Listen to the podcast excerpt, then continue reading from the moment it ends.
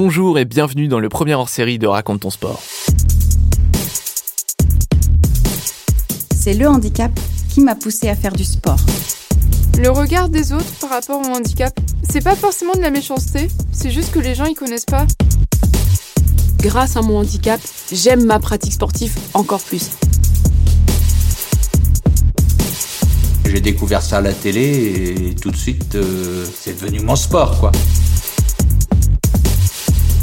Aujourd'hui, dans un format plus long que nos découvertes de sportifs, on s'intéresse au handisport. On est allé à la rencontre de plusieurs athlètes qu'on va vous présenter tout au long de ce reportage. Qu'ils soient amateurs, semi-pro, champions paralympiques, espoirs ou retraités, ils répondent à cette question. Finalement, c'est quoi le handisport? À travers ce documentaire audio, on va voir quelles sont les problématiques rencontrées par les athlètes parasportifs. Pourquoi sont-ils si peu médiatisés? Pourquoi est-il si difficile de trouver un club? Et aussi, arrivent-ils à vivre de leur sport?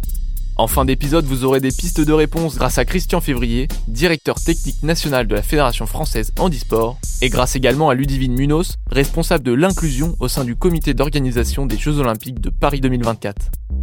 Allez, c'est parti pour la découverte de 6 sportifs aux profils différents, mais aux combats similaires. La démocratisation du handisport. Donc, euh, premièrement, est-ce que tu peux te présenter? Nom, prénom, âge, euh, sport, handicap Comment, comment ça se passe pour toi Ça marche. Bonjour à toutes et à tous. Euh, du coup, je m'appelle Arnaud Grandjean, j'ai 34 ans. Je suis euh, atteint d'une euh, atrophie du nerf optique. Donc, c'est une maladie congénitale, donc de naissance, qui affecte le nerf optique, donc la partie qui relie l'œil au cerveau. Donc, c'est pour ça que je peux pas être appareillé. Et donc, ma pathologie se traduit par en fait une acuité visuelle faible à chaque œil, de l'ordre entre un vingtième et un dixième a priori- stable euh, au cours de, mon existence.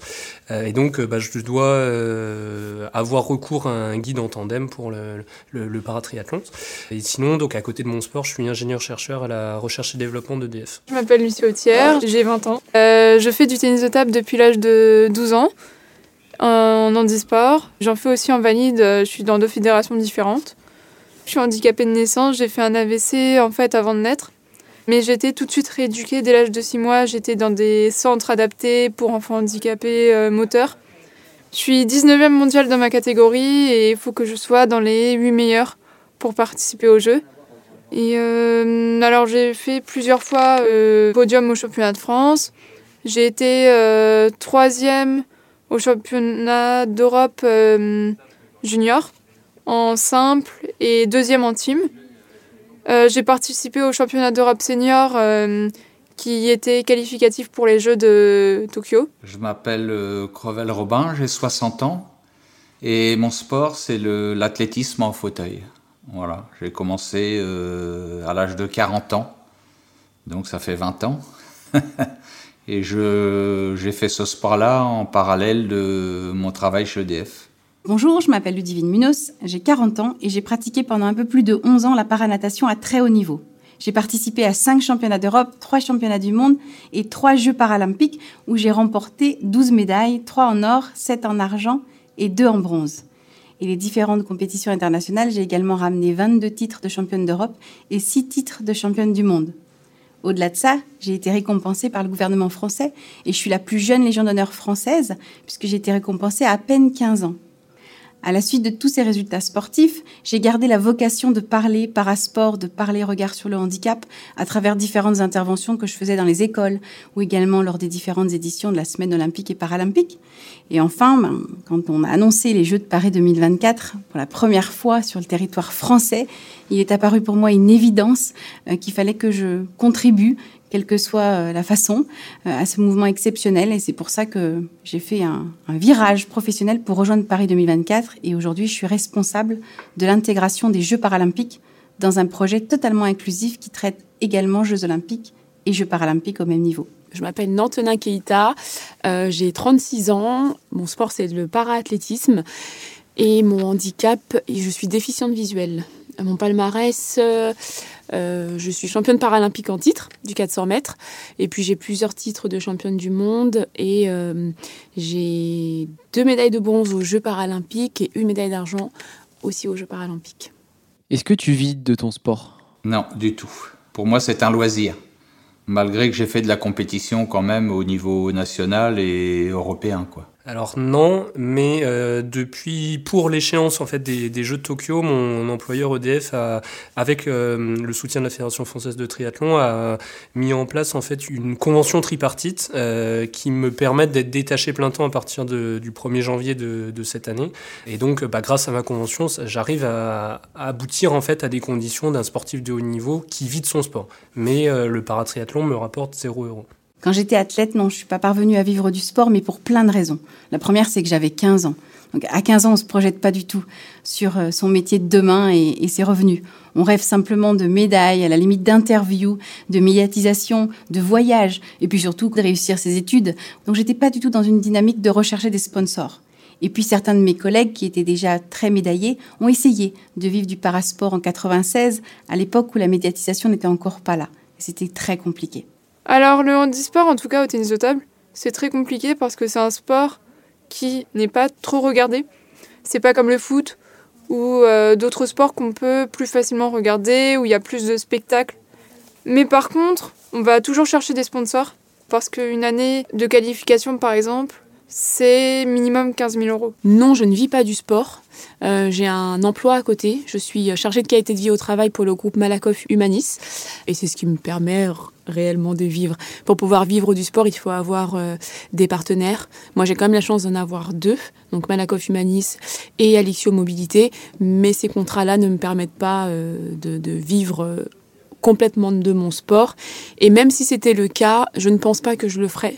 Parce que pour moi, c'est important d'avoir un équilibre dans sa vie en général, voilà, et avoir une activité professionnelle me permet aussi de préparer ma reconversion, ce qui est très important, euh, parce que le sport ça dure pas euh, éternellement, donc euh, donc c'est important de préparer l'après sport. Ok, et du coup, ça fait combien d'heures de sport par semaine à combiner avec le travail? Et comment ça se passe avec le travail? Vous aviez un emploi du temps aménagé ou? Oui, j'ai un contrat aménagé avec euh, Malakoff Humanis qui euh, me détache le temps nécessaire pour ma pratique sportive. Donc c'est vrai que euh, en fonction des années, en fonction de, l'importance des compétitions, je travaille, je fais plus ou moins d'heures pour Malakoff Humanis.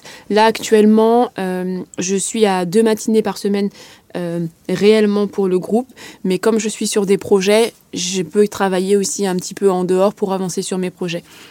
Et après, tout le reste du temps est consacré à ma pratique sportive. Alors, je ne suis pas évidemment euh, euh, tout, tout, le reste du temps sur, le, sur le stade. Je faisais ma journée normale chez EDF. Je terminais à 16h30 et je m'entraînais le soir. Donc, ça représentait allez, une quinzaine d'heures d'entraînement par semaine avec la natation et la musculation Là, on va dire depuis janvier, on tourne entre 20 et 30 heures semaine, donc un peu plus quand on est en stage parce que c'est plus facile, euh, on se consacre uniquement à ça. Dans les années précédentes, c'était autour de 15-20 heures avec, euh, avec les contraintes professionnelles. Et du coup, vous dites que vous gagnez euh, pas d'argent grâce au paratriathlon. Est-ce que vous êtes aidé par votre fédération directement ou par l'État pour justement vous faciliter l'accès au sport? Alors, euh, la Fédération française de triathlon, ça fait partie d'un des, des, partenaires principaux dans euh, l'organisation et le financement de ma saison. Donc, il faut savoir qu'une une saison en, paratriathlon en tandem, parce que donc on compte à deux, euh, deux athlètes, euh, c'est autour de 20 000 euros sans l'achat de matériel type tandem. Si on doit changer notre tandem, c'est tout de suite 10-12 000 euros en plus. Euh, donc voilà, les voyages, les stages, euh, euh, les, déplacements en compétition en France, à l'étranger, c'est assez coûteux parce qu'on est deux, il y a le tandem à transporter. nos compétitions, c'est loin, c'est sur les, cinq continents. Donc c'est tout de suite des billets d'avion qui sont chers, des déplacements. Bah voilà, quand, on va au Japon, il faut y rester quelques temps pour encaisser le décalage horaire. Donc c'est des, nuits d'hôtel, etc. Et donc il faut savoir que la Fédération française de triathlon prend en charge globalement à peu près la moitié de ce budget annuel. Et après, c'est soit des sponsors personnels, soit de l'autofinancement.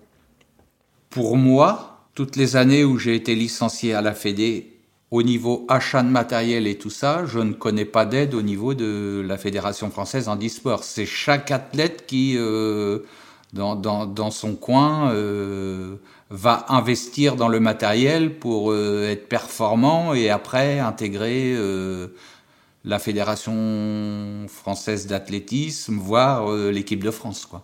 On est accompagné parce que bah, la fédération prend en charge toutes les compétitions internationales, euh, la fédération et le comité euh, paralympique français, et puis nous fournit aussi, on va dire, euh, la possibilité d'aller en stage. alors nous, on estime qu'on n'y va pas assez, mais voilà, on a quand même cet accompagnement-là. Après, l'État nous verse des primes si on rapporte une médaille aux Jeux paralympiques uniquement. Donc c'est tous les quatre ans. Potentiellement, on peut avoir une aide de l'État. Enfin, une aide, oui, on peut avoir une prime de l'État. Après, moi, j'ai, en fonction des années aussi, j'ai mon club qui m'aide financièrement, en fonction de mes résultats. Après, euh, enfin, c'est pas pour faire polémique, mais c'est que souvent les aides arrivent une fois. Alors là, les choses sont un peu en train de changer, mais les aides arrivent une fois qu'on a, euh, qu'on a réussi. Alors que ce serait bien que les aides, elles arrivent avant pour nous permettre de réussir. Voilà pour les paratriathlètes, c'est vraiment un soutien très conséquent.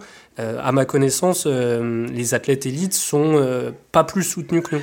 Euh, et, nous, par rapport au nombre de pratiquants de paratriathlon euh, en France, euh, on est carrément privilégié et mis en, avant par, par la Fédération française de triathlon. Donc sur ce point, voilà, j'insiste, on est vraiment entre guillemets bien loti. C'est un peu trivial de dire ça, mais par rapport à d'autres pays où qui sont vraiment soutenus de manière beaucoup plus arbitraire ou moindre. donc en France, on n'a pas à se plaindre quand on est paratriathlète, quand on veut faire du haut niveau et quand on performe.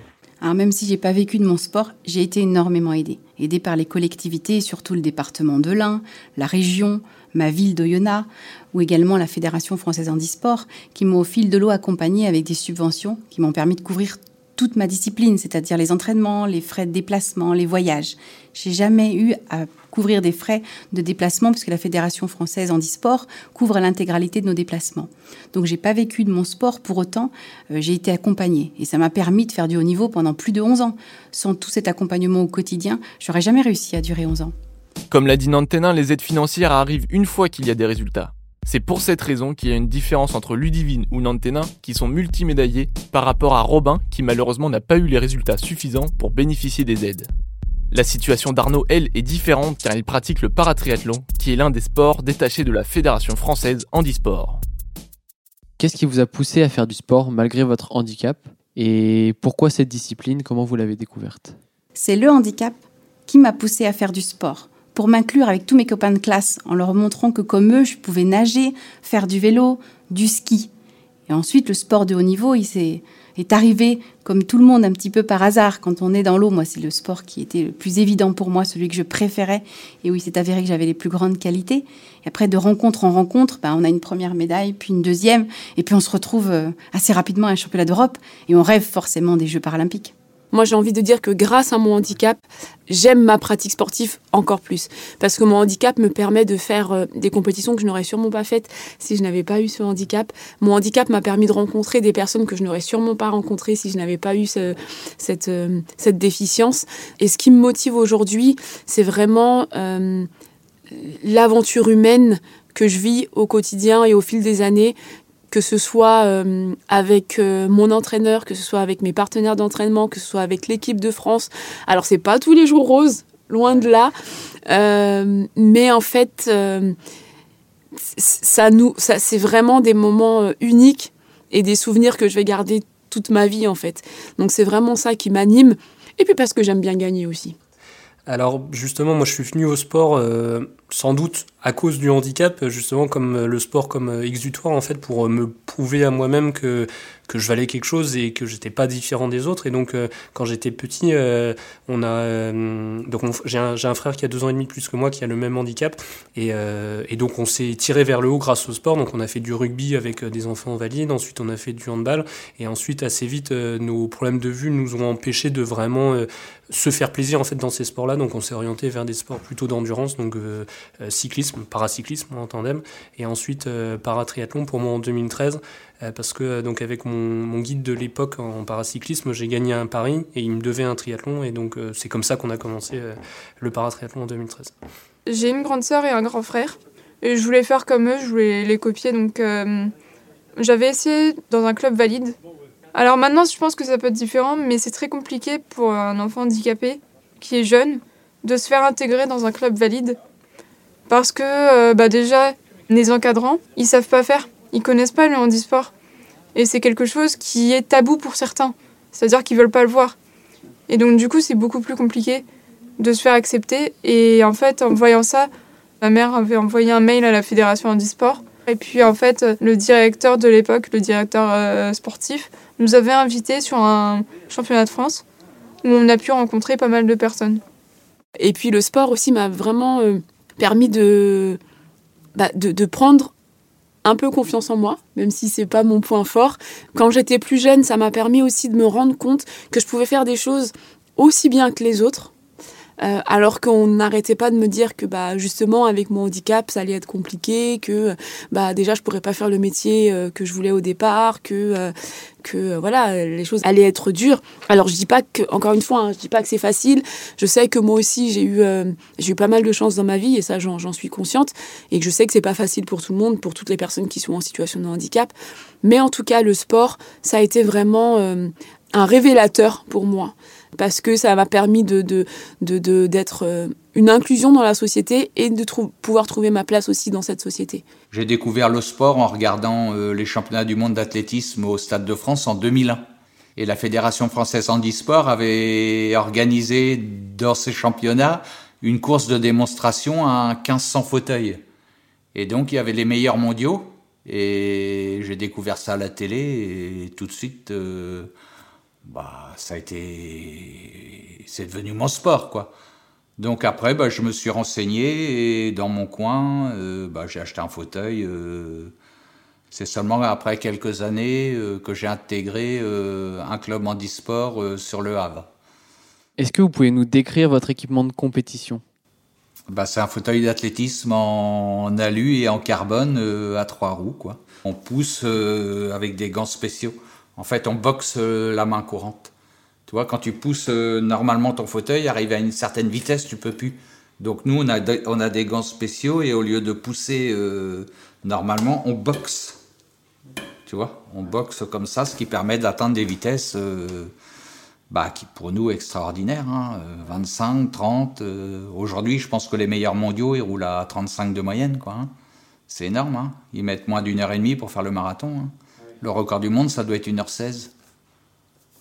S'il y a quelque chose à changer dans le handisport, dans la vision du handisport, qu'est-ce que ce serait à votre avis? Ce serait peut-être l'accessibilité, peut-être euh, cette médiatisation que, enfin, Vous dites que ça n'intéresse pas grand monde, mais est-ce que ça ne vaudrait pas le coup que les gens s'y intéressent parce que c'est beau ben, Déjà au départ, je pense que dans les centres de rééducation, aujourd'hui, on, on, devrait peut-être euh, proposer aux jeunes, euh, justement, l'accès au monde euh, du handisport.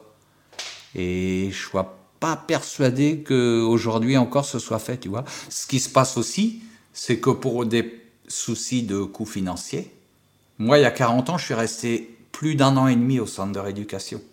Aujourd'hui, la personne qui aurait le même accident que moi, il reste moins de six mois. C'est-à-dire que dès qu'on t'apprend à te à t'asseoir, te mettre en fauteuil, à utiliser un fauteuil roulant. Et dès que tu sais faire ça, hop, on te renvoie euh, chez toi. Le regard des autres par rapport au handicap, c'est pas forcément de la méchanceté. C'est juste que les gens ils connaissent pas. Bah en fait, quand quelqu'un connaît pas quelque chose, il va être réticent, il va pas vouloir aller vers les autres. Des fois, c'est dommage parce que bah, un enfant peut être vite exclu parce qu'il est différent, même sans parler d'handicap. Hein. Mais euh, montrer que bah au final, c'est des gens comme tout le monde et qui ont envie en fait de faire partager leur expérience. Par exemple, vous avez envie de savoir un peu le handisport, c'est pour ça que vous m'avez invité aujourd'hui. C'est plein de petites choses comme ça qui vont faire que euh, on va évoluer, enfin, dans le, dans le bon sens. Je pense que s'il y a quelque chose à changer, euh, c'est peut-être, euh, oui, peut-être la, la, peut-être les personnes qui sont à la tête, je sais pas. Non, peut-être. mais, mais non, mais parce qu'en fait, souvent, les choses ne tiennent à des personnes et à la volonté de certaines personnes. Nous, on l'a bien vu, hein, l'athlète, en, en, tout cas euh, paralympique, a pris un essor à un moment donné où il y a une personne qui euh, s'est intéressée à ça, Patrick Montel, et s'est dit, moi, je veux présenter les Jeux paralympiques, je veux présenter les championnats du monde euh, d'athlétisme paralympique. Voilà, et là, ça a pris un essor, et là, on a commencé à avoir des championnats du monde sur, sur France Télé, enfin voilà. Souvent, ça tient à une personne. Après, est-ce que l'État doit mettre en place une loi pour obliger les médias à passer du paralympique? Je sais pas. On le voit bien dans le monde du, handicap en général. Hein. La, loi, la loi qui oblige entre guillemets les, entreprises à, à, embaucher 6%. Alors effectivement, c'est une loi qui, qui est imposée, mais elle fait quand même un peu de bien, quoi. Les personnes en situation de handicap, elles ont globalement moins de place dans les médias, dans la visibilité, que ce soit le sport ou tout autre sujet, la culture, tout ce qu'on peut voir dans la presse ou même en tant que journaliste. Donc on a un vrai travail à faire demain pour donner de la visibilité à toutes ces personnes, au même titre que là, une, société qui est diverse, inclusive et qui inclut toutes ces personnes. Donc on a tous, et vous aussi, un travail à jouer pour donner de la visibilité au parasport et également trouver le bon ton pour parler de sport je ne sais pas vous, mais les articles qui font appel à de l'empathie sont toujours difficilement euh, visualisables et n'amènent pas du public demain. Donc à nous, et Paris 2024 contribue au quotidien à ce travail, de trouver le bon ton pour donner envie à tout le monde de suivre ces athlètes inspirants ou même de donner de la place à toutes les personnes en situation de handicap pour parler, pour vivre au quotidien et pour être visibles dans des campagnes de pub pour, euh, pour des novices, euh, c'est vraiment difficile de, de, lire ces sports, en fait, de les comprendre parce qu'il y a différents types de handicap, donc euh, une pléthore de catégories potentiellement, des catégories qui sont pas similaires d'un sport à un autre et des épreuves qui sont complètement nouvelles, par exemple la boccia qu'on ne retrouve pas ou le cécifoot, etc. Donc il faut systématiquement à la télé avoir un consultant qui s'y connaît, qui explique, qui fasse de la pédagogie. Et euh, côté spectateur, il faut qu'il y ait une curiosité, sinon ça va pas accrocher. Et euh, en termes de spectacle, bah voilà, ça va être complètement différent de, des soirées foot euh, de Ligue des Champions. Enfin, faut, faut s'attendre à autre chose, mais il y a un intérêt parce que bah voilà, c'est, différent. Quand vous regardez un match de rugby fauteuil, bah c'est, c'est fun. Enfin, il s'éclate au sens propre et au sens figuré. Il y a de l'action et c'est c'est chouette à voir. Et c'est quelque chose d'un peu extraordinaire dans le paysage euh, médiatique et euh, c'est pour ça que ça a un intérêt. On peut dire que le paralympique pourrait être considéré comme un sport mineur au sein du sport en général, au même titre que ben, on, va, on va avoir moins de foot féminin que de foot masculin. Enfin voilà, je pense que, je pense que c'est aussi des mentalités qui doivent évoluer. Moi, je vais vous prendre un exemple. Les Jeux olympiques et les Jeux paralympiques de Tokyo il y a eu une com qui est passée qui disait que les Jeux olympiques et les Jeux paralympiques de Tokyo se feraient sans public étranger. L'équipe fait une, communication sur Instagram et ne parle que des Jeux olympiques. Alors que dans l'article, il y a bien marqué les Jeux olympiques et les Jeux paralympiques. À un moment donné, je pense que euh, si les médias parlent de sport, si les médias sportifs en tout cas parlent de sport, on doit parler de sport dans sa globalité c'est de l'information, il faut donner l'information dans son entièreté. Comment a évolué le handisport depuis vos débuts? Le mouvement paralympique, que ce soit en France ou dans le monde, il a énormément évolué ces dernières années et dans le bon sens, même si on a encore un très beau chemin à parcourir. Et c'est pour cette raison que vous, euh, par vos podcasts ou demain les médias qui s'intéresseront à, à, tous nos sujets, et nous, Paris 2024, en donnant de la visibilité aux personnes en situation de handicap, que ce soit dans le sport ou dans tout autre sujet, qui nous permettront d'avancer vers une meilleure visibilité. Donc les choses évoluent dans le bon sens et il faut demain qu'on s'inspire de tous ces athlètes euh, résilients, inspirants, qui ont franchi des barrières exceptionnelles euh, pour pouvoir médiatiser encore plus les parasports. Les combats de certaines personnes ont permis au parasport de se développer ces dernières années. La médiatisation a bien évolué, mais il reste encore du chemin à parcourir. Comme l'a évoqué Nanténin, la majorité des athlètes handisport sont encore trop oubliés des médias. Après ces témoignages, on voulait en savoir plus sur le paratriathlon en tandem. On est donc parti en Touraine rencontrer le guide d'Arnaud, Toumi Degam. Comme il l'a dit auparavant, Arnaud est déficient visuel et a donc besoin d'un guide pour concourir. Vous allez découvrir à quel point un même sport peut apporter deux approches totalement différentes. Bonjour, euh, est-ce que tu peux commencer par te présenter, nom, prénom, âge, ton sport, ton parcours? Alors je me, bonjour, je m'appelle Toumi Degam, j'ai 41 euh, ans.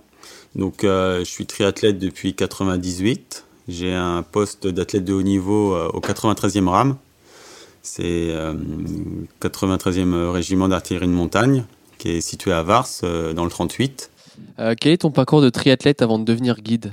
Alors j'ai commencé comme beaucoup de gamins par le football, ensuite le karaté, j'ai fait un petit peu de judo et ensuite j'ai touché à tout, de l'athlé, du cyclisme et je suis venu euh, rapidement au triathlon euh, parce que comme j'avais le goût de l'effort et que ça réunissait euh, trois disciplines foncières et justement c'est ce qui me plaisait vraiment. Et comme j'étais pas trop sur les sports par équipe, je me suis rapidement dirigé vers ça. Et du coup, est-ce que tu as une carrière en tant que triathlète avant de passer au paratriathlon ou? Euh, oui, oui, j'ai commencé euh, en triathlon solo depuis bah, 98. J'ai vraiment commencé à performer en 2000. Et en 2017, euh, la fédération m'a contacté pour euh, savoir si j'étais intéressé pour devenir euh, guide en vue des, en vue d'une éventuelle sélection au JO de, Tokyo. Comment se déroule une course à, deux justement? Comment se passe la mise à l'eau, le vélo et puis la course à pied finalement? Euh, alors donc le, le paratriathlon dans ma catégorie, donc ma catégorie c'est euh, PTVI, paratriathlon visual impairment, donc c'est euh, déficient visuel paratriathlète. Euh, donc on est lié au sens propre ou au sens figuré du début à la fin. Donc on concourt avec un seul et même guide qui assure euh, bah, le, le guidage dans les trois disciplines. Donc euh, en natation, on est relié par euh, un tendeur accroché au genou. Toumi va chercher le trajet optimal au plus, bah, pour, pour chercher les bouées. Et moi, mon but, ça va être d'être au plus proche de lui sans le gêner, mais en bénéficiant de sa vague, puisqu'il est légèrement devant moi, puisqu'il me guide. Ensuite, donc, il y a une sortie d'eau qui est classique et encore une fois, euh, grâce aux familiarisations euh, pré-course, en fait, on peut se rendre compte quel est le cheminement pour aller jusqu'à notre, euh, le parc à vélo et donc le, le tandem. En sachant que Arnaud, lui, est déficient visuel, donc euh, il a quand même euh, pas mal d'autonomie euh, à ce niveau-là. Euh, donc sur la partie vélo, on concourt sur un tandem, donc on n'a pas de lien euh, particulier en plus du, vélo. C'est un contre-la-montre individuel de, de 20 km, donc il n'y a pas le droit au drafting dans, nos épreuves. Je le guide, c'est moi qui pilote. Comme on atteint quand même des vitesses assez élevées, on arrive facilement à faire des 45 km/h de moyenne sur euh, les circuits vélo. Donc ça veut dire qu'on est toujours à 50 à l'heure avec des circuits assez assez difficiles parce que euh, comme euh, comme le triathlon veut que euh, reste un sport spectaculaire, ils nous font faire des boucles assez courtes. Donc forcément avec beaucoup de relances, beaucoup de virages et beaucoup de vire-vire comme on dit. Et après, sur la partie course à pied, donc on est lié à nouveau par un lien de, de 50 cm, donc différent du lien natation. Euh, pareil, on peut choisir où on le met, donc soit à la, au niveau de la hanche, soit au niveau de la main, etc. Donc on- c'est vraiment libre. et, euh, je le guide euh, bah, je le guide dans les virages je lui donne des informations sur la concurrence je peux l'aider aussi au niveau du, du ravitaillement voilà Comment vous communiquez euh, pendant une course? Par exemple, dans l'eau, vous pouvez pas forcément utiliser la parole. Comment vous faites? Pareil sur le vélo ou à pied, notamment dans la prévention des obstacles, des virages, des descentes, euh, des transitions. Alors euh, en natation, bah, c'est vrai qu'on peut pas communiquer, donc on met pas mal de, choses avant la course. On peut repérer le parcours, donc on sait si on a les, les bouées à main droite ou les bouées à main gauche. On sait s'il y aura des vagues ou pas, donc euh, donc c'est plus un travail en amont qu'on fait, mais euh, on peut pas vraiment communiquer. Donc ensuite en vélo, bon bah en vélo c'est assez facile. hein. Moi je moi je peux parler. Euh, surtout pour les écarts, pour le reste, c'est-à-dire si on doit se mettre en danseuse, euh, j'ai pas besoin de parler parce que quand il sent que je descends les vitesses et en fait ma réaction sur le vélo, si je commence à, serrer le, guidon, bah lui il va le ressentir et j'ai toujours le même pied d'appel pour partir en danseuse. Euh, c'est pas instinctivement, mais il sent, il sent, il, anticipe, euh, il anticipe ma danseuse. Euh, pour les virages, c'est vrai que des virages euh, très difficiles, je peux, lui dire virage à droite, en sachant que voilà, ça va virer à droite. mais en règle générale, euh, j'ai pas besoin de, trop communiquer euh, avec Arnaud parce que bon, il est, euh, il développe, euh, il développe des sens euh, assez pointus euh, par rapport à son, à sa déficience, qui fait que euh, j'ai pas vraiment besoin. Et sur le vélo, les performances de Toumi rentrent-elles en jeu? Puisque vous êtes en tandem et forcément, euh, j'imagine que ça rentre en jeu. Oui, tout à fait. Alors, donc le tandem, c'est euh, bah, la, la somme de, de deux éléments. Et donc, euh, si on a un des deux qui pousse plus fort, bah, au global, on va aller plus vite. Et donc, euh, le triathlon, enfin le paratriathlon pour Toumi, c'est natation vélo à bloc. Et sur la partie course à pied, comme il a de la marge sur moi, il, il est plus facile. Et donc, euh, son effort maximal s'arrête euh, après le vélo, en fait. Est-ce que du coup, on peut considérer que pour vous, c'est plus un sport d'équipe qu'un sport individuel finalement? Oui, bien sûr, et donc c'est ce que c'est ce qu'il pourra vous dire. En fait, lui, il a, il a complètement revu en fait sa pratique du triathlon avec le paratriathlon parce que bah, on est, on est un sport à deux, donc d'équipe, et euh, le résultat c'est à deux. On passe des bons et des mauvais moments, mais on les partage et c'est aussi l'intérêt de, cette pratique. Effectivement, c'est plus du tout la même chose, même si ça reste le même sport, c'est un enchaînement de trois disciplines. Mais même pour moi, pour ma préparation, j'ai dû m'entraîner sur certains paramètres que, auxquels je m'entraînais pas tout seul.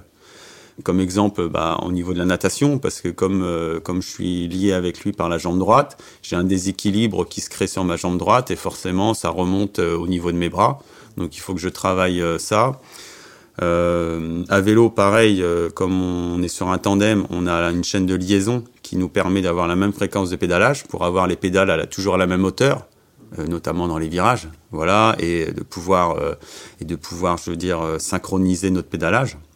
Et euh, bah là, en fait, j'ai dû m'adapter parce que moi, je suis plutôt un athlète euh, qui tire du braquet, qui pédale en force. Euh, Arnaud est plutôt un athlète véloce. Donc, il a fallu trouver un compromis. c'est maintenant, c'est un sport individuel qui est passé pour moi en sport par équipe parce qu'on est deux. parce qu'il y a des moments où moi je voudrais aller plus vite et d'autres moments où je voudrais aller plus lentement. Et voilà, maintenant on est un duo, donc donc c'est vrai que ça a modifié pas mal de choses et c'est plus, pour moi, c'est plus le même sport. On ne pouvait pas parler handisport sans avoir le témoignage d'un guide comme Toumi.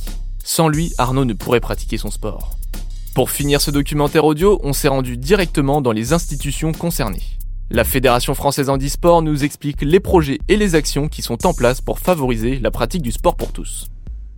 Alors déjà, un mot sur la fédération. La fédération handisport est la plus ancienne fédération euh, qui euh, propose des activités pour les personnes en situation de handicap parce que cette fédération a été créée en 1945 quand on était seul sur la place publique pour euh, proposer des activités. Donc on a une très longue expérience de, de projets à proposer aux personnes en situation de handicap. Qu'est-ce que vous avez mis en place pour le sport amateur avec la fédération? Et que mettez-vous en place pour développer l'accès à la pratique pour le plus grand nombre? Alors on a structuré euh, l'offre de pratique en direction des personnes en situation de handicap, notamment dans, un secteur sport pour tous, développement de la pratique pour le plus grand nombre.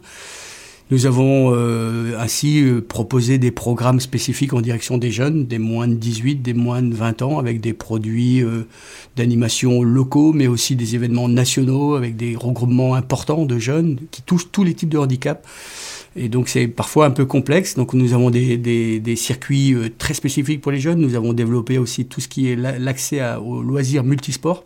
Bien sûr aussi le versant compétitif, parce que ça intéresse aussi les personnes en situation de handicap de faire du sport. Donc on a une offre aujourd'hui euh, euh, pour le plus grand nombre qui est très dense, qui est, importante.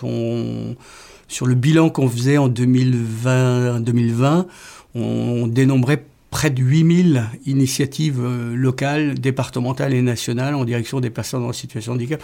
Initiatives en dehors de l'offre de pratique de club, euh, ou qui déjà proposent des, créneaux horaires à leurs licenciés. Donc on parle bien de, d'extra, de, de, de, propositions sportives extra-club. Donc c'est conséquent, oui. Alors nous, avec la communauté qu'on a sur les réseaux sociaux, on a fait un petit sondage concernant le handisport. Et 70% de notre audience euh, avouait ne pas connaître un club qui proposait des services pour les personnes en situation de handicap. Donc, euh, comment trouver un club handisport près de chez soi? Là, vous touchez une vraie problématique euh, qui est un vrai frein à la pratique sportive, c'est de trouver un club euh, pour la personne hein, au plus proche de son lieu de domicile ou de résidence. Et donc, on travaille beaucoup là-dessus, vous vous doutez bien, on essaie de lever les freins. Alors, comment on le fait? On le travaille d'abord en développant notre maillage territorial une ville peut être intéressée, un club peut être intéressé pour ouvrir une section, mais ils disent que s'ils n'ont pas de personnes en situation de handicap à accueillir, pourquoi mettre en place des clubs qui... Il faut, en fait, c'est la demande et le besoin qui crée l'opportunité. Des clubs sportifs, il y en a partout pour les valides, et donc euh, on essaie de travailler avec eux sur euh, leur faciliter la possibilité de se déclarer en structure qui accueille aussi des personnes en situation de handicap. Et donc aujourd'hui, sur les 1500 clubs qu'on a, il y a un peu plus de 60% qui sont des sections de clubs valides qui ont ouvert à leur pratique. Donc le maillage commence à se faire de mieux en mieux, mais c'est loin d'être satisfaisant. Il existe des, outils aux personnes en situation de handicap. C'est d'abord notre site internet qui répertorie l'ensemble de, notre offre de clubs, très détaillée sur les, les, disciplines que peuvent proposer les clubs, les types de handicap aussi euh, qui sont en capacité d'accueillir. Et puis, il y a, aussi euh, le site du ministère qui référencie plus largement l'ensemble des clubs de la fédération handisport, mais des autres fédérations aussi, parce qu'on est beaucoup plus de fédérations aujourd'hui euh, présentes sur l'offre de pratique en direction des personnes en, situation de handicap. Il n'y a plus donc que la seule fédération handisport, il y en a 13 ou 14 autres fédérations à, nos côtés.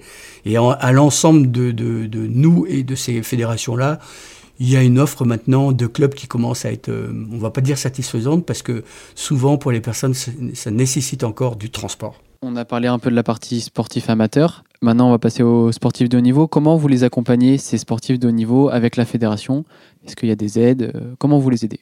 Les athlètes de haut niveau, euh, c'est une belle vitrine de notre fédération. Vous parliez tout à l'heure de la communication, 70% du mal à trouver des structures le haut niveau est, notre vitrine, et même si on ne délaisse pas forcément le sport pour tous, je l'ai dit tout à l'heure. Hein. Euh, comment on développe? Alors là aussi, on a structuré euh, l'offre en direction des, sportifs de haut niveau à travers un pôle, euh, développe, un pôle pardon, performance et une cellule haute perf qui a pour ambition de mettre en place des parcours d'accès à la compétition, des parcours d'accès à l'excellence sportive. Donc ça passe par de la détection. Ça passe par des programmes spécifiques d'accès à la compétition. Une fois qu'ils ont, ils ont été détectés, envie de rentrer dans un projet de performance, de leur proposer une offre de pratique un peu plus compétitive. Et puis aussi, c'est de les emmener à l'international. Et euh, voilà, on dessine avant tout des parcours. On travaille aussi avec leurs entraîneurs perso pour euh, accompagner au mieux ces sportifs qui veulent s'engager dans un parcours de performance.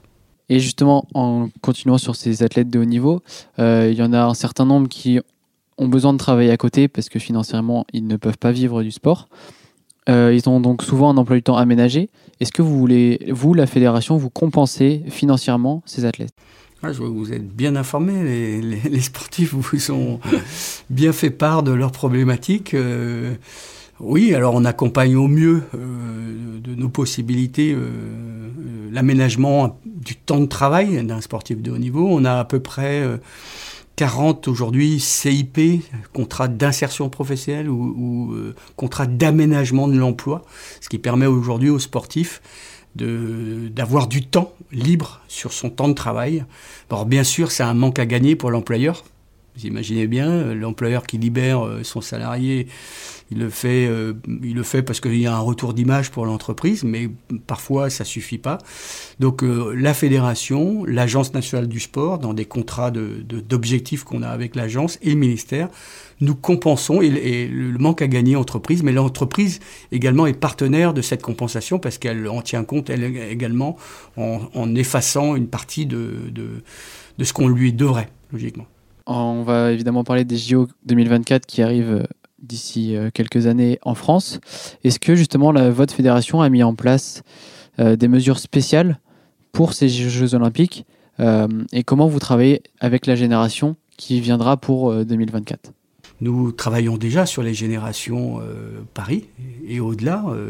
on parle que des sports d'été là, mais il y a les sports d'hiver aussi. Hein. Dans deux ans à Pékin et en, en, 26 il y aura les Jeux de Cortina et ensuite il y aura les Jeux d'été à Los Angeles. On, en fait, on travaille par collectif sportifs qui, vont qui sont euh, aujourd'hui en qualifiés ou en, en, quête de sélection pour Tokyo. Et on a aussi des collectifs avec qui on travaille tant sur les étés, sur les hivers, en fonction de, des Jeux de Paris et de Cortina et de Los Angeles.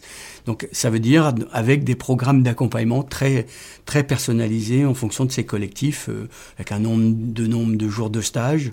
Voilà, on, a des, on a des dispositifs très très ciblés en fonction des collectifs. Euh, nous, personnellement, on a été à la rencontre que de sportifs atteints d'un handicap physique, dont, s'occupe la fédération euh, de handisport. Mais je sais que ce n'est pas votre euh, fédération qui s'en occupe, mais existe-t-il des solutions similaires pour des personnes ayant un handicap mental euh, de sport adapté? Oui, alors vous l'avez dit, hein, euh, donc il y a deux fédérations très spécifiques. La fédération d'e-sport sur les handicaps moteurs et sensoriels, donc ça comprend aussi les déficients visuels et les déficients auditifs, et une autre fédération qui, traite les mêmes questions d'accès à la pratique et du haut niveau pour les personnes atteintes d'un trouble psychique euh, et mental. Donc euh, c'est une fédération qui a beaucoup de licenciés aussi, euh, qui est la fédération du sport française du sport adapté, qui a des circuits compétitifs à l'égal de ce que peuvent euh, avoir les athlètes para. Merci à la fédération française handisport d'avoir pris du temps pour répondre à nos questions. Si vous êtes ou si vous connaissez quelqu'un en situation de handicap qui souhaite se mettre au sport, n'hésitez pas à vous rapprocher de la fédération en allant sur leur site. Pour finir, le COJO nous dévoile ce qu'ils font et ce qu'ils vont faire pour élever les Jeux paralympiques au même rang que les Jeux olympiques. Organiser des Jeux, c'est un événement qui est exceptionnel, qui est unique, qu'on va vivre en France. C'est surtout les premiers Jeux paralympiques d'été pour la première fois. Et c'est pour ça qu'on a une volonté de mettre autant de moyens et de lumière, que ce soit pour les Jeux olympiques et les Jeux paralympiques. Les Jeux paralympiques, c'est le troisième événement le plus regardé au monde, après bien sûr les Jeux olympiques, après la Coupe du Monde de FIFA. Donc il y a un potentiel exceptionnel à travers le monde entier de donner de la visibilité à ces Jeux paralympiques.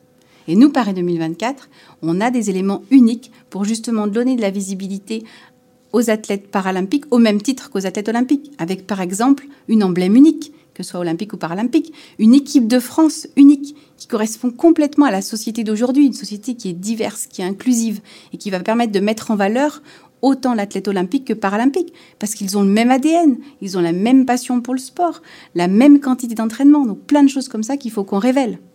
Les Jeux paralympiques, c'est 4350 athlètes qui vont s'affronter dans des épreuves paralympiques. Et aujourd'hui, on a voulu leur donner la même visibilité aux Jeux olympiques avec les mêmes sites la carte des sites entre Jeux olympiques et Jeux paralympiques, elle est quasi identique. Et vous verrez les images exceptionnelles que ça va générer, comme le Foot au pied de la Tour Eiffel, ou l'escrime fauteuil et le para-taekwondo qui seront au Grand Palais, ou la para-équitation qui se trouvera au Château de Versailles. Donc c'est comme ça que Paris 2024 souhaite mettre en visibilité et accompagner une réussite de Jeux paralympiques extraordinaire, comme on n'a jamais vu. Est-ce que les récompenses dues à une médaille olympique sont les mêmes aux Jeux paralympiques qu'aux Jeux olympiques? Les récompenses des primes à la médaille sont des décisions ministérielles. Paris 2024 n'a pas d'éléments pour œuvrer dans ce sens-là. Mais sachez que depuis 2008, la prime à la médaille paralympique a été alignée sur la prime à la médaille olympique. C'est génial. Pourquoi les Jeux paralympiques se déroulent 15 jours après les Jeux olympiques et pourquoi pas en même temps? Les Jeux olympiques et les Jeux paralympiques réuniraient 15 000 athlètes s'ils étaient organisés en même temps. Ça nécessiterait des infrastructures surdimensionnées, un village plus grand, une deuxième piscine. Des infrastructures sportives telles qu'elles existent aujourd'hui, comme le Stade de France, ne permettraient pas d'accueillir tous ces athlètes. Pour cette raison, et surtout c'est le projet de Paris 2024, que d'avoir un projet qui est raisonnable, durable et atteignable pour l'ensemble des sites de compétition, c'est pour cette raison qu'on n'organise pas les Jeux olympiques et les Jeux paralympiques en même temps. Mais il y a une autre raison. Aujourd'hui, la visibilité du mouvement paralympique, qui est en plein essor et en pleine croissance au quotidien, souhaite, et elle a raison, c'est important qu'elle garde aussi sa visibilité unique pour mettre en valeur ces athlètes pas connus. Demain, vous avez deux athlètes, un olympique et un paralympique, côte à côte. Le risque, c'est que la médiatisation s'oriente sur l'athlète olympique. Si on garde un événement dédié aux athlètes paralympiques, on peut leur donner une visibilité à la télé, dans la presse, unique et dédiée également pour eux après les Jeux olympiques. Donc pour cette raison, les Jeux olympiques ne sont pas en même temps. Et il y a quelques semaines entre les deux parce qu'il faut organiser et adapter la compétition aux spécificités paralympiques. C'est pour ça qu'il faut qu'on ait une transition entre les deux. Que faites-vous avec Paris 2024 pour mettre en lumière les jeunes athlètes français paralympiques?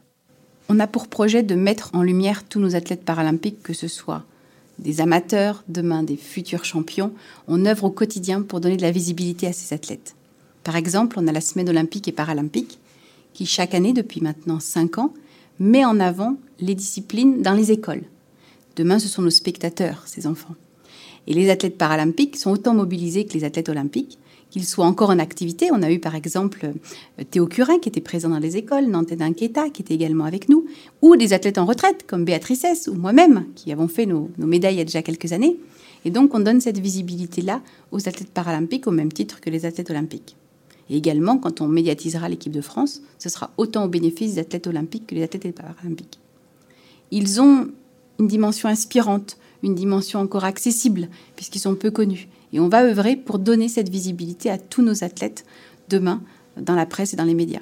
Comment participez-vous euh, à l'inclusion des personnes en situation de handicap dans l'organisation, au comité d'organisation des Jeux Paris 2024 Les Jeux de Paris 2024, c'est une entreprise qui a une croissance exceptionnelle. Aujourd'hui, nous sommes 300, demain, nous serons un peu plus de 4000. Et donc, au même titre que la société française aujourd'hui, et même mondiale, qui est diverse et inclusive, on souhaite intégrer des personnes en situation de handicap parmi nos salariés. Et pour cette raison, et j'en suis la preuve aujourd'hui, euh, nous avons déjà bientôt 20 personnes en situation de handicap qui sont salariées sur 300 et on a encore du chemin à parcourir. Et c'est pour ça que toutes nos offres que vous trouvez sur le site de Paris 2024 sont handi accueillantes. C'est-à-dire que si vous avez les compétences requises pour l'emploi définies, même si, au contraire, si vous êtes en situation de handicap au même titre que n'importe qui, vous pouvez postuler et vous pouvez être accueilli, comme moi, euh, dans un siège qui en plus aujourd'hui se veut totalement inclusif. Nous avons des locaux 100% accessibles qui nous permettent au quotidien d'aller partout, de vivre la même expérience de staff avec des salles accessibles, des ascenseurs accessibles, des lieux de stationnement. Et c'est pour ça qu'on se donne les moyens d'accueillir tout le monde. Se donner les moyens, c'est bien, mais il faut aussi donner de la visibilité à nos emplois. Donc pour cette raison, on a un accord qui a été récemment signé avec la GFIP et également on va sur des plateformes d'emploi de personnes en situation de handicap comme Hello Handicap qui est dédié à l'embauche des personnes en situation de handicap pour donner de la visibilité à nos offres et avoir le maximum de personnes en situation de handicap qui postulent sur l'ensemble de nos annonces. Et enfin, dernière question, quelles mesures vous allez mettre en place pour accueillir un maximum de spectateurs au moment des Jeux paralympiques, euh, au même titre que pour les Jeux olympiques? Le nombre de spectateurs d'édition en édition sur les Jeux paralympiques, il est croissant.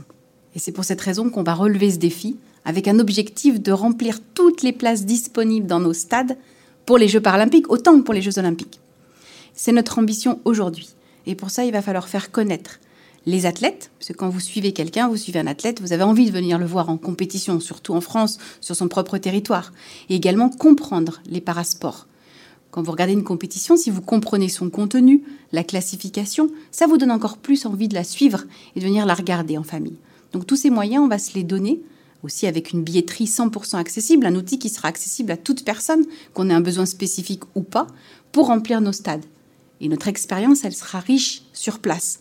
Nos sites permettront à chaque personne, quel que soit son besoin, une barrière de langue, quand on vient de l'étranger et on n'a pas du tout euh, la pratique de l'anglais, par exemple, ou une barrière liée au handicap, ou une personne qui se déplace temporairement mal, avec des sites accessibles pour tout le monde et des moyens de transport accessibles pour venir euh, vivre l'événement, eh ben on va comme ça remplir nos stades.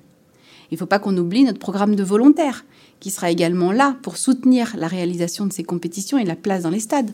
Nos, volontaires seront 100% formés à l'accueil d'une personne en situation de handicap. Et toutes nos ouvertures d'activités pour les volontaires seront ouvertes aux personnes en situation de handicap et pas seulement pour les Jeux paralympiques, au même titre que les Jeux olympiques. On pourra être en situation de handicap volontaire, quelle que soit la compétition olympique ou paralympique, et avoir aussi une expérience d'accompagnement inclusive. Merci au Kojo de nous avoir accueillis pour répondre à nos questions. Avant de penser compétition ou argent, le sport a été pour chacun de ces athlètes un moyen de s'ouvrir à la société. De naissance ou par accident, leur handicap leur a souvent fermé des portes. Pour la plupart d'entre eux, le sport a été le moyen de repousser ces portes et de dépasser le regard des autres. Malgré ça, leur combat n'est pas fini. L'enjeu des années à venir va être d'attirer de plus en plus de public vers ces disciplines. À commencer par nous, les médias. C'est la fin de ce reportage. Je tiens à remercier Robin, Arnaud, Toumi, Nanténin, Ludivine, Christian et Lucie pour leur temps et leur sympathie.